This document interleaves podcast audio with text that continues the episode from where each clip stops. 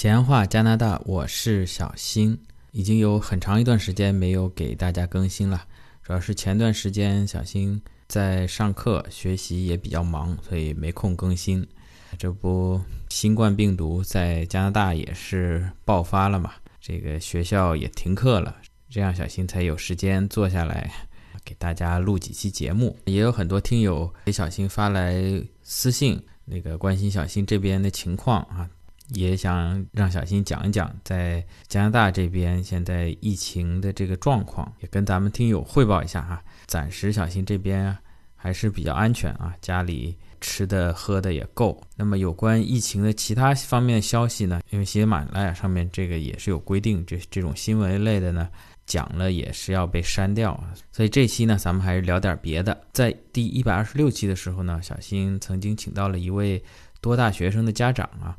然后有很多听友就在评论里对嘉宾当时走的这个移民的项目比较感兴趣，呃，所以小新呢这次呢也再次请到了王姐啊来跟我们聊聊她走的这个住家保姆的移民项目。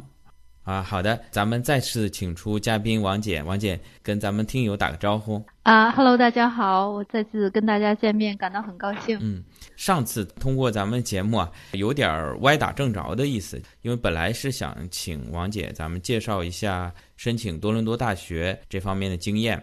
因为也是小新之前工作功课没有做足，就是呃，咱们小孩是在加拿大本地读的高中，在这边申请的，可能跟咱们很多听友所关心的如何在中国申请这边大学略微还是有点差异啊。但是可能也是歪打正着，就是上次这个节目呃播出以后呢，很多听友就。对您上次咱们提了一下，就是您所走的这个保姆移民的这个项目，好像特别感兴趣，也有很多那个听友想具体了解一下。这次呢，我就请王姐再来跟我们分享一下她这个移民的经历。好啊，嗯，那我首先想说，就呃，因为王姐现在工作本身也很忙，每次呢都抽时间陪小新录音，非常的不容易。咱们听友其实也很忙，大家时间都很宝贵。我想这次咱们这样，咱们直接开门见山。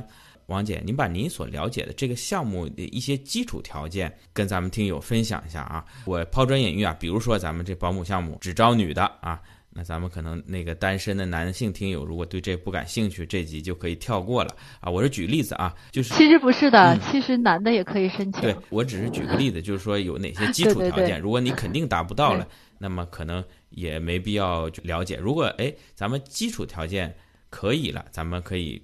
听后面详细的内容，你先简单介绍一下这个项目的基础知识。啊，我仔细想了一下哈，我还真觉得这个项目的门槛儿其实它不是像想象的那么高。那么说到后面呢，可能是确实是这样，就是现在是它要求有英语的一个程度。那么具体来说，可能是雅思，听说读写都需要达到各科都达到五分，可能有的也不要这么高。这个需要具体再了解一下，因为它。它这个政策啊一直都在变，可能有的时候可以低一点到四点五，有的时候可以高一点，但是它不不应该会超过五，这是一个方面。嗯，就是说，首先咱们第一个小心就说错了，呃，性别咱们没有要求，男保姆也可以。对对，呃，对，男的可以。第二呢，这个咱们外语水平，雅思四点五或者五或者四啊，咱们具体如果想走这个项目，咱们再根据当时的这个政策，因为政策也在变，当时政策咱们再去了解。但是呢。英语肯定是有要求的，不是说对有一个你如果真是我说英语完全不会啊，那你就要么努力学，要么就这个项目就走不了了。然后学历呢？学历它确实没有这个明确的要求，就是说没有明确要求，嗯，没有没有明确的要求。据我所知，但是呢。呃，它确实是通过一个，它需要通过一个培训，嗯，就是这个这个培训本身呢，它是用英语来做的，嗯，然后会对于这个呃受训的学员呢做一个全方面的，包括医药知识、护理知识啊，还有这个人体的这种生理的这些知识啊，一个全方面的这种培训。那么它主要的目的呢，是在于这个让学员能够了解到怎么样去科学的。啊，这种去去照顾孩子、照顾老人以及照顾这种我们叫 disable，就是说残障有残疾的这个人士吧。嗯。所以呢，这也就是涉及到他这个项目呢，它不只是用我们通俗的话来讲是带小孩保姆，其实它不只是这个，它是。可以这个去照顾这种有残疾的人士，也可以照顾老人。所以我说，为什么他也不拒绝这种男士的申请呢？就是有的时候你要照顾这种残障人士的时候，可能男生呢还更有优势一些。嗯，所以是这样的。嗯，也就是说，对于您本身的学历没有要求啊。当然，咱们咱们在国内呃大多数地区，咱们按照咱们这个年龄，九年义务教育至少是初中咱们毕业了啊。对。然后呢，你学了外语以后呢，要有一个这个保姆也好、护理也好相关的一个培训啊。对我觉得还挺有意思、挺有用的啊。这个医药背景，你现在你当人家当 当保姆，你怎么防这个新冠啊？对 勤洗手、戴口罩，对吧？这个你说说到这一点上，就是说，如果你是从事护理专业的，嗯或者是以前从事过幼儿教育专业的，他这个他会给你加分的，会有优势。嗯，这是咱们学历方面。呃，年龄呢，就是说，年龄按道理来讲呢，他也没有一个就是明确的要求。只要成年人就行十，八岁。对、嗯对，十八岁太小了，在加拿大到不能雇童工当保姆，对吧？成年就可以，嗯对成年人就可以。然后呃，往大了说呢，我觉得他因为现在到现在为止，可能成功的案例五十岁的可能也有，嗯。所以我觉得这也许是顶天的这个年龄吧，嗯。就是说咱们就咱们就说对十十八岁到五十岁应该都可以。对，对。您您您别都八十了，您到时候谁护理谁呀、对。对这个肯定不行，这个肯定尽管尽管可能咱们现在国内条件也好，咱们呃中国人也特别注意保养，有些咱们老年人七十八十身体也很硬朗，但毕竟你这个到时候签给签证的时候，人家也也要打一个问号啊。那咱们说了性别、年龄、呃外语还有学历，呃还有什么？嗯就工作经验呢？有要求吗？工作经验呢，他之前我可以说是没有要求那么严格，但现在看呢，他是如果你有工作经验的话呢，他会加分。可是如果你没有工作经验，但是你经过培训，包括我知道有一些，比如说我来的这个培训机构呢，它都是有那种实训机构，就是实训的这个部分，就是你要实际操作这种，都是可以的，嗯，都是可以的，嗯，也就是说，最好是有保姆方面相关工作经验，如果没有呢？对。我们呃再想办法替代，或者说是抓紧去完善自己这方面的经验。，对，嗯，还有哪些？基本上其实就是这些了，对，因为我知道他这个项目一直都是在他大大小小的政策，他都在调整。嗯他我说咱们谈到的这些基本上是很全面的了。嗯以前呢，就是你这方面少点儿，那方面少点儿都可以。现在看呢，我觉得只要你找对这个培训机构，应该问题都不大。因为我知道的姐妹们基本上都是不是相关工作的，都可以出来。嗯，我也不是之前有过相关工作经验的。咱们再说一下这个项目它正式的一个名字。我我老说这个是保姆项目，保姆项目，它有没有一个正式的名字？它应该是有的，但它这个名字也在改。我觉得之前可能是叫、呃叫 living caregiver，Leading caregiver，对哦 living、living caregiver，就是说你、啊，living，对就是住家保姆。然后呢，后来他又 live out 也可以，好像他改成三个项目，就叫 caring children，然后 caring senior。就是老人的，还有 caring 老人，呃，对，carrying disability 可能类似这种，就是他把嗯名字改了，但是他就是换汤不换药吧，他基嗯本上有一些基本的政策没有改，就是这个项目好的地方啊，就是大家比较关心的地方，就是说你拿到工作签证到这儿来两年之后，你就有资格去申请 PR，就是这是最好的一个部分，对。好的，咱们简单的把您参与这个项目的流程捋一捋。上次咱们说，呃，咱们拿到 PR，呃，就您跟孩子拿到 PR 是在孩子上大学的前两年，是在对二零一七年。对，前两年，对，那么您从开始知道这个项目，然后在国内开始准备，大致是几年？然后走了怎么样的一个流程？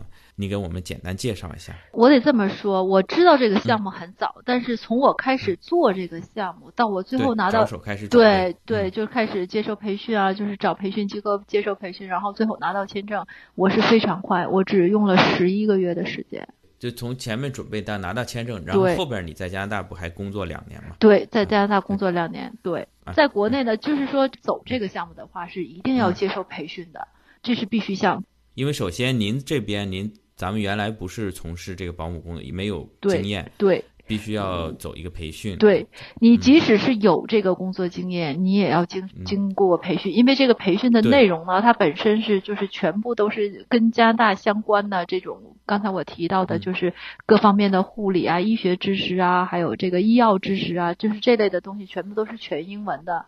然后是加拿大，等于是加拿大移民机构，他没有正式说，但是他是要看你有没有这个呃培训证。你培训了这个，你才有他相当于就是了解他这个加拿大所需要的，他所要求的这方面的知识，你这算是一个前提吧。所以这个培训是一定要走的啊，也就是说，咱们这个自己做保姆的土办法是不行的，肯定不行。走对，走咱们这个英文对英文这套的培训对啊。那么您就是找了一个相关的有资质的培训机构，对，然后这个培训是多长时间？呃，当时的培训时间呢，就是半年，是六个月的，对，六个月全脱产。当时是我知道有一些其他的机构是作假，这个肯定不行。所以当时是这样要脱产，但是现在可能可以不必脱产了，但是要考试，嗯，要拿到还是很严格的考试，对，严格的考试，因为这个东西大家是不要存在这种，就是说我想我想糊弄啊，或者是作假的这种心理，对，因为本身这种知识它对于你的到今后到加拿大来工作，它是真正有用的，或者是就是说你培训完了之后，你在参加这种。呃，签证面试的时候，它也会涉及到相关的一些东西，所以学是一定要认真学的。是是，咱们中国人就是有些方面咱们太聪明了，就想走捷径。对对对，就是说许许你这个，就说想骗张证书，先先来到加拿大再说，这个这不行，因为后边你真的工作还是需要。那么半年培训以后，然后您就着手。弄这个签证了，对吧？对你这期间呢，或者是之前或者之后，你要考一次雅思，就是刚才我说那个英语水平的要求。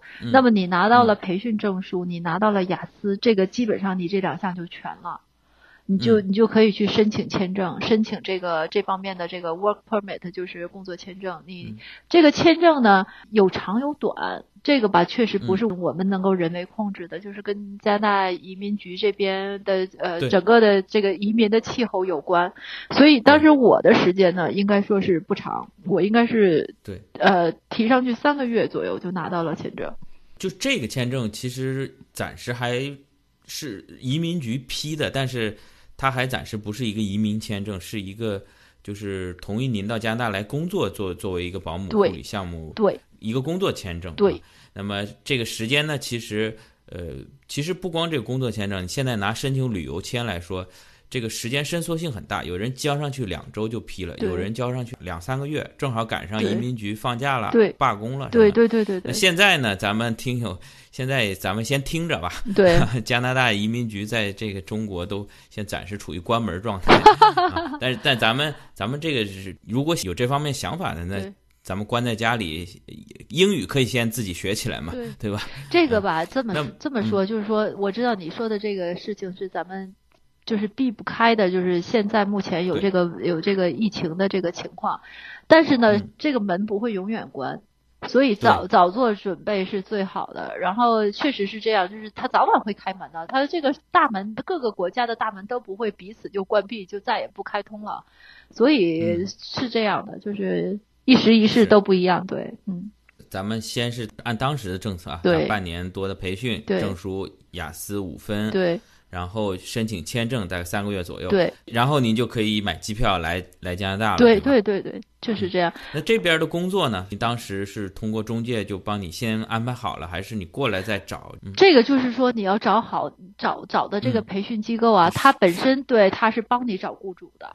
啊，事先就雇主大概对你，你要拿你要有雇主，人家这个签证才更可靠一些。对，那就涉及到刚才我说的，你申请签证的时候，基本上你雇主就找好了。你那个雇主的合同、雇佣合同也签到了，所以你这个东西拿去，他才会给你工作签证啊。所以，对我落了这项，不好意思啊。就是说我因为因为我这边准备的就是对我这边来准备培训证书和雅思，然后学校呢，就是说这个培训机构呢，他来帮你找雇主，或者是你自己找雇主也都可以。总之你要有雇主的雇佣合同。对，这就涉及到这边的问题，就是说雇主呢，他在这边他要拿到劳务市场的一个评定。我知道他。现在叫 LMIA，以前叫 LMO，呃，它反正都是一样，意思呢就是说加拿大的这个劳动局，他给这个雇主提供了一个这种呃评定，就是说他等于是批准他可以雇请海外的这个工作人员，嗯，所以这边的手续是由加拿大这边来做的。包括雇主的合同都是由加拿大这边来提供的，所以这些东西你都要提交给使馆，他才会给你这个工作签证。那等于这个工作签证分两头，一个是咱们申请人这边条件啊，有英语过关了，有证书。对。另外这边得确实有需要雇这么一个人。对对对对对。你你你再优秀，对，你说我是一个中国象棋的顶级大使，但我加拿大不需要。对。等于是咱们学校这边在这边雇主也基本上。帮您找好了，然后确实，在加拿大本地雇不到人帮您做这个 LMIA，对，做好了以后呢，哎，需要从中国请，或者说从国外请这么一个保姆过来，对，这个咱们把刚才说的签证补充完了，嗯，然后您到了加拿大以后就是工作两年。对呀，工作就边递交对，刚才我想起来，这事就是你到加拿大工作，其实因为你有雇主合同了嘛，你来了就是给雇主工作，给雇主工作两年之后，你就有资格去申请 PR 了。这个时候呢，就是说你愿意做这个工作，你可以继续做；你不愿意做这个工作，你拿了 PR 身份之后，你就可以转行做别的了。这个时间做保姆的时间是两年，两年必须的。这个两年，对对，这是必须的。它其中有一些小变相，比如说，就是说两年是它这这两年吧，这个移民局在在这方面也有政策的变化。其中有有一些，比如说它有加快，就是这种叫什么快速通道啦。然后还有那种，如果你加你有加班，你他因为它是算工作时间嘛，所以有有的是有的是不到两年，好像是二十个月你就可以申请，但是你工作时间必须够了。这种这种细节就得大家到时候再仔细研究一下，因为每个人情况都不一样。我是做满了两年申请的，对。嗯，他有的人可能周六周日都不休息，对，晚上也加班什么，对，可能就会稍微快一点。对对对。那后面就非常顺利的，咱们拿到 PR 也非常恭喜您。谢谢谢谢。那个王姐咱们也一直都提到这个政策，这个政策呢是一直有的，但是呢也随时是在微调啊。就像小新走魁省这个项目，呃，它也是一直在做一些细微的调整。对对对。很冒昧的提一个问题啊，这个咱们事先对提纲的时候也没有，可能有点冒失啊，咱们能不能？呃，当然您可以不回答。这个咱们在加拿大做这个全职保姆，大概收入是怎么样一个情况？哦，这没问题。这边都说保姆很贵很贵，这个啊，就是或者说年啊，或者小时啊，或者很怎怎么样一个衡量？这个我觉得这不这不算是什么唐突的问题。呃，因为大家应该有一个思想准备，你拿到 PR 之后，你在这儿做保姆，可能价格要提上来。就会拿到一些比较高的薪酬，可是你最一开始做海外保姆到这儿来的时候，薪酬不会很高，因为这个呢也是这个移民项目的对于这边雇主的一个优势之一。可以这么说，就是这边的市场呢，他是找保姆难，但是他总还是能找到。但是他找到的保姆呢，因为他已经在这边有工作经验了，然后他也不一定可以非要做你这个，所以他的 hour rate 我们叫 hour rate 就是小时工钱，他要高一些。可是，因为我们海外保姆的这个优势之一呢，就是说我们可以拿到，可以用这边的最低薪来聘到，这也是对于雇主的一个优惠。这样的话，双方才是有利可图。那我们作为来这儿工作的人呢，我们最主要的目的是为了去来移民，为了能来，然后来工作两年，顺利的工作两年，然后移民，这个是我们主要的目的。所以。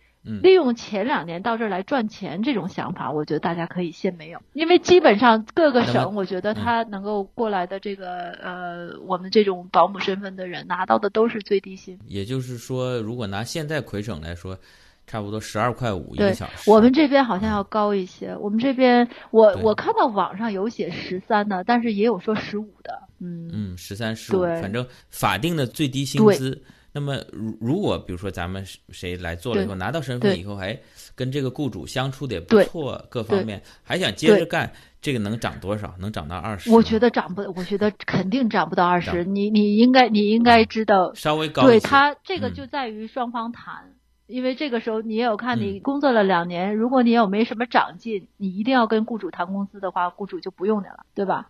如果是你确实是做的很好，你自己本身也积累了很多的经验，你自己工作态度也很诚恳的话，那么雇主就是他拿二十二给你，他都觉得不多，那你就拿到二十二了。对，我觉得这个在于双方，一个也对，也看雇主，也看我们这个雇员到底怎么样嗯，我算一下啊，假设说十五。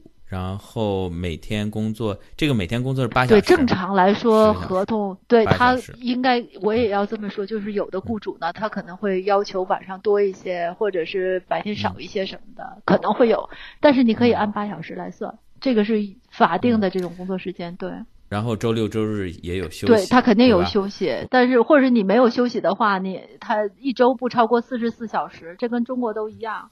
嗯，然后 overtime 是 overtime。我这么粗算一下，大概加元在两千六，最多不会超过三千，也就是说咱们人民币一万多块钱，一万二三到一万五，其实不低了哈。那么这个确实不低啊，但是国内呃平均来说是不低，但是如果北京、上海的那个高级保姆啊、月嫂什么的，可能。差不多也有可能也能拿到这个数字啊，在咱们国内，所以呃没有我想象当中那么高，感觉加拿大保姆就是一个天价。但是但是我们这个算的是最低工资啊，你如果到这儿来做了两年之后拿到 PR 之后，就像你说的二十的人是有的，而且如果你在这儿做月嫂的话，还他们我听说的啊，这个就是咱们就是题外话多聊两句。月嫂，你可以，因为很多也是中国人在用月嫂嘛，你可以要求 cash，然后二十五以上或者是一个月，我直接讲一个价钱是多少，很高的，很高的。你把那个钱再算成中国的人民币，那就太高了。咱们刚才说了一下，就是咱们这个工资，您在国内肯定原来不是从事这个的，呃，现在。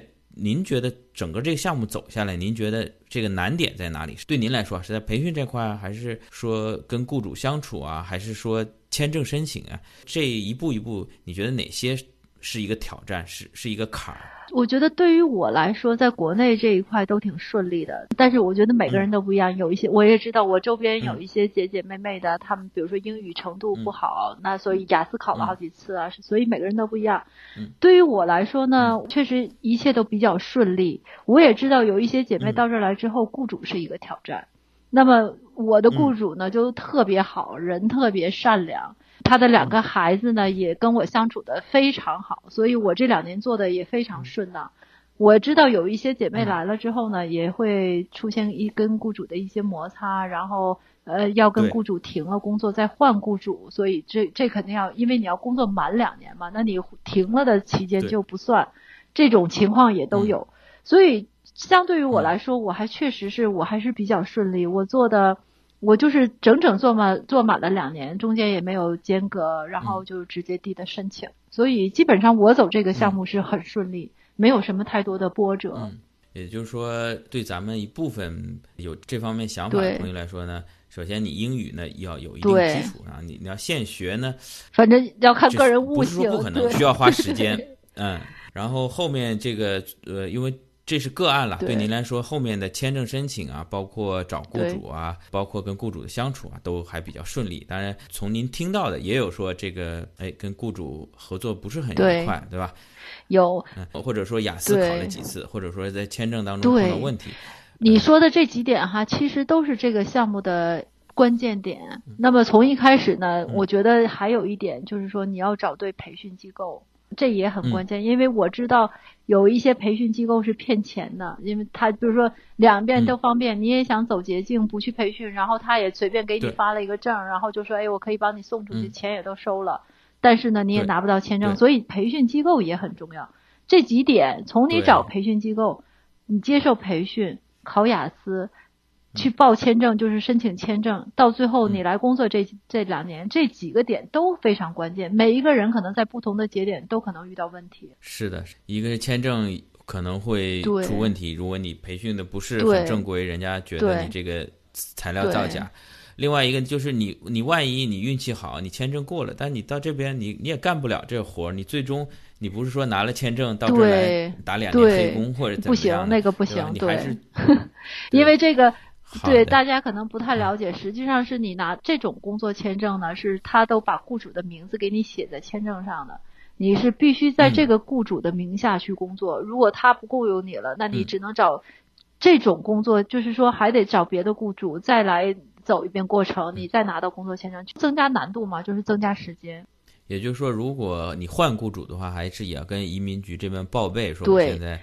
呃，这一家不做了，要换另外一家。因为这个，我们这边呢，它就英文叫叫 sponsorship 嘛，这种是说一定要雇主说再申请一遍 LMIA，然后再跟你签雇主合同，然后你才能再拿到这类的工作签证，然后续你这个工作时间。而且你这个工作时间这个满两年，据我所知是在四年之内还是在几年之内，你必须把这时间完成。如果没有完成，你也没有资格去申请 PR。所以他还是说在一一些细节上还是有要求的。而且这个东西好像政策也都一直在调整。不能说我每年干两个月，他两年二十四个月。我每年干俩月，我那不行，那不行，在这干十二年，那不行，四年之内要。所以实际上你提醒了我哈，我是觉得呢，找一个好的这种培训机构哈，来帮你把关，从头到尾的这个把关，包括政策上帮给你提供这种意见，其实是很重要的。你自己来摸着石头过河，你又浪费了时间，又浪费了金钱，到最后还可能不成功。对，我觉得这个非常重要。这边找一个。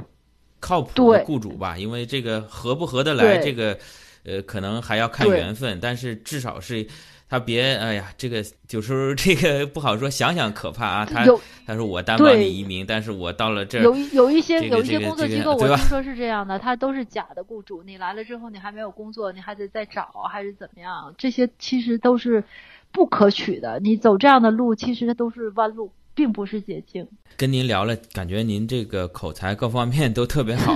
可能国内原来也是当领导的，咱们这个当初怎么会想到就是想移民加拿大呢？因为您原先可能也不是做这一行的。这个咱们怎么说呢？小新也是心里比较阴暗，不是这个。毕竟，比如说我让我现在去做保姆，我可能还是会这个说实话实说啊，心理上可能会有一个落差。您当时是？怎么样克服的呢？哦，我觉得你还是真是提了一个很好的问题。这个我过来了，这个事情我其实想的不多，但当时确实还是有一定的心理矛盾的，因为保姆这两个字在汉语里边并不是受人尊敬的一个一个一个名词吧，或者是一种工作，大家可能还是不会对这个工作存在很多的这种尊重。但是在这边其实还好一些哈。作为我个人的这个情况来说呢，首先还是有一定的契机来做这个事情，就是利用这个渠道到加拿大来。首先是我个人的生活确实发生了一点变化，但是大部分的原因呢，还是要考虑到孩子的本身的这个教育。这个我实话实说，我确实当时还是大部分还是替孩子在考虑。我本身呢，对于这个中国的教育呢。有一定的想法，我不能说，哎呀，就是不好，不好，不好。其实不是。对。但是呢，我确实是觉得孩子在中国很累，然后呢，他的压力很压力很大，然后他的成长方式呢，不是我所喜欢的。我总觉得孩子在中国呢，是把过多的精力放在了学习上，放在了这个学习要取得高成绩上，而忽视了很多其他我认为也很重要的方面。所以我感觉。一直都是说，在中国一直听说都是加拿大的教育怎么好怎么好。当然到这儿来之后，你会看到他的教育也有他自己的特点哈。咱不说好或者是不好，因为我觉得双方都是各好各不好，就是看你更看重哪一个方面。所以当时我还是确实是想给孩子再多一条路呃去成长，所以我想后来就是一咬牙一狠心，然后就决定走这条路了。那么来了之后呢？因为我也确实是比较幸运，在给这个雇主工作的过程当中呢，心理落差并没有太大吧。而且我本身我不是就是说表扬自己哈，我本身是一个工作很认真的一个人，不论是做什么工作，包括做保姆工作，可以说我在培训的过程当中，我就是所有的各门的成绩，包括英语口语啊，都是第一名。就在那个培训期间，我就是第一名。然后。到这儿来之后呢，也是学以致用吧，就是在培训期间学到的各项的知识都用在生活当中，用在工作当中，所以保姆就是整个雇主对于我这个工作也是非常满意。所以我觉得大家如果真的想做、想走这条路的话，那么就是埋一下心思，好好的去。把这项工作做好，那么实际上好多你认为比较难的事情，它都变成了一种乐趣。其实到这儿来做保姆呢，并不是像想象的那么苦啊，那么累啊。然后你在这儿工作呢，它有很多可以新学的东西，包括垃圾分类哈，包括你怎么去使用这个一些什么洗涤洗涤剂用品啊，怎么去收拾屋子啊，这个跟国内都是还是有差别的。可以这么说，一个是加拿大本身很干净。就是减少了你很多的劳动量吧，然后呢，还有它很多有用的这种工具，也提升了你的劳动效率。再加上人与人之间相处的好，你的把你的工作环境搞得很愉快。我觉得那两年过得很快。然后我后来，我确实两年之后我也没在做的时候，雇主也是感到非常的不舍。所以我觉得大家可以把这个就是一些可能相对你认为可能会苦的这个环境，变成是一种享乐的事情。就不那么难受了。我不知道我回答你的问题了没有？我刚才就想说，您这个干的太好了，有好也有不好。就不好的就是这个雇主当雇主要再重新找的时候，他的这个眼界已经是以您为标准了，后面就比较难找。对，后来他好在是什么呢？他的孩子后来也确实都大了，然后考虑考虑呢，他就。他最后反正也没再找，始终是把这个位子留给您，看您什么时候回心转意。对他那个，嗯，对，是这样。所以大家不用有太多的心理负担。就我倒是觉得挺享受这个过程的。你回头再看，这也是一个，反正算是人生的一个财富。你说到这儿，我又想起来，因为我之前在家也算是娇生惯养嘛，也没怎么做过家务活。说实在的，然后所以后来我来这两年，我就。有的时候跟我妈说，我说我就把我这辈子的家务 活都在这两年做了，包括做饭、做家务啊这些东西，对以前都做的很少。应该说，大多数这个加拿大人，咱们不敢说全是好人，肯定里面坏人也不少。但是从大比例来说啊，这个素质还是相对比较高的。呃，在相处上呢。而且老外说实在，老外吃的东西相对没有中国人这么复杂，在这方面处理的上面，可能劳动量跟在国内做保姆可能就不又不一样了啊。国内可能洗菜、烧饭，这边可能搞两个生菜三明治啊。但是我我是瞎说，没对，因为每一家都不一样，有可能你也是在给华人做，但是如果是给外国人做呢，其实。包括这个整个这个加拿大的社会环境吧，他们并没有把保姆看得很低。基本上，如果你是 living caregiver 的话，他都是像对待家人一样对待你。很多人其实是他是这样的，他就是他把你作为家里的一份子，然后跟你就是同起同坐吧。然后他是你是帮忙在照顾他的生活，但是他也很尊重你的劳动，是这样的。可以说，在加拿大这个社会呢，比较平和，比较平等。啊，即便是住家保姆呢，也是雇主跟雇员的关系啊。提供我一个住家保姆的服务，我给你一份工资啊，而而不是像某些国家，这个心态就相对戾气比较重。别说对保姆了，就连对医生啊，你不给我看好病，我就直接把你怼了。因为我的雇主是非常好嘛，他就把我当做是家里人一样。然后他当时他的两个孩子呢，其实他两个孩子年龄已经偏大了，并不是小孩子。嗯。但是他的两个孩子都有那种，就是我不知道你听说过没？那种叫他叫 learning disable 的缺陷。他表现的并不明显，他这两个孩子表现的都不明显，一个男孩一个女孩。他稍微有点像那个自闭症的儿童，但是他没有那么明显。嗯。比如说他会有一方面的特长，但是他学习注意力就不集中，他是这样的。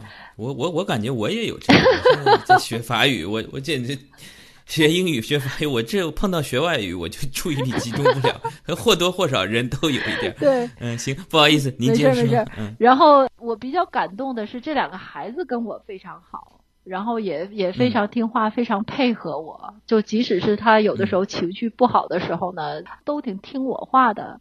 我跟他们相处的非常好，然后经常在生活上就是这种事儿吧，不是一件两件。有比如说节假日的时候，互相送礼物，他们就是一定会给我准备一份。然后这孩子多大岁？这这两个孩子，一个当时是对，一个当时是十二，男孩是十二，女孩是十岁。他们之所以对，他年龄其实挺大的了。一他之所以可以聘请保姆，就是因为他们这他们这两个孩子都有这个都有这个诊断，嗯，所以他们可以请保姆。后来因为有也确实是我做完了之后，他们就大了嘛，所以后来那个妈妈就考虑来考虑去，可能就准备先不顾了，试一段时间这种。对，反正我是跟我的雇主相处的挺好的。这个十二岁可能也有点叛逆期，这个跟您相处成这样非常不容易。那今天也非常感谢王姐百忙之中抽出时间来跟咱们听友分享她在加拿大的学习、工作、移民的这段经历。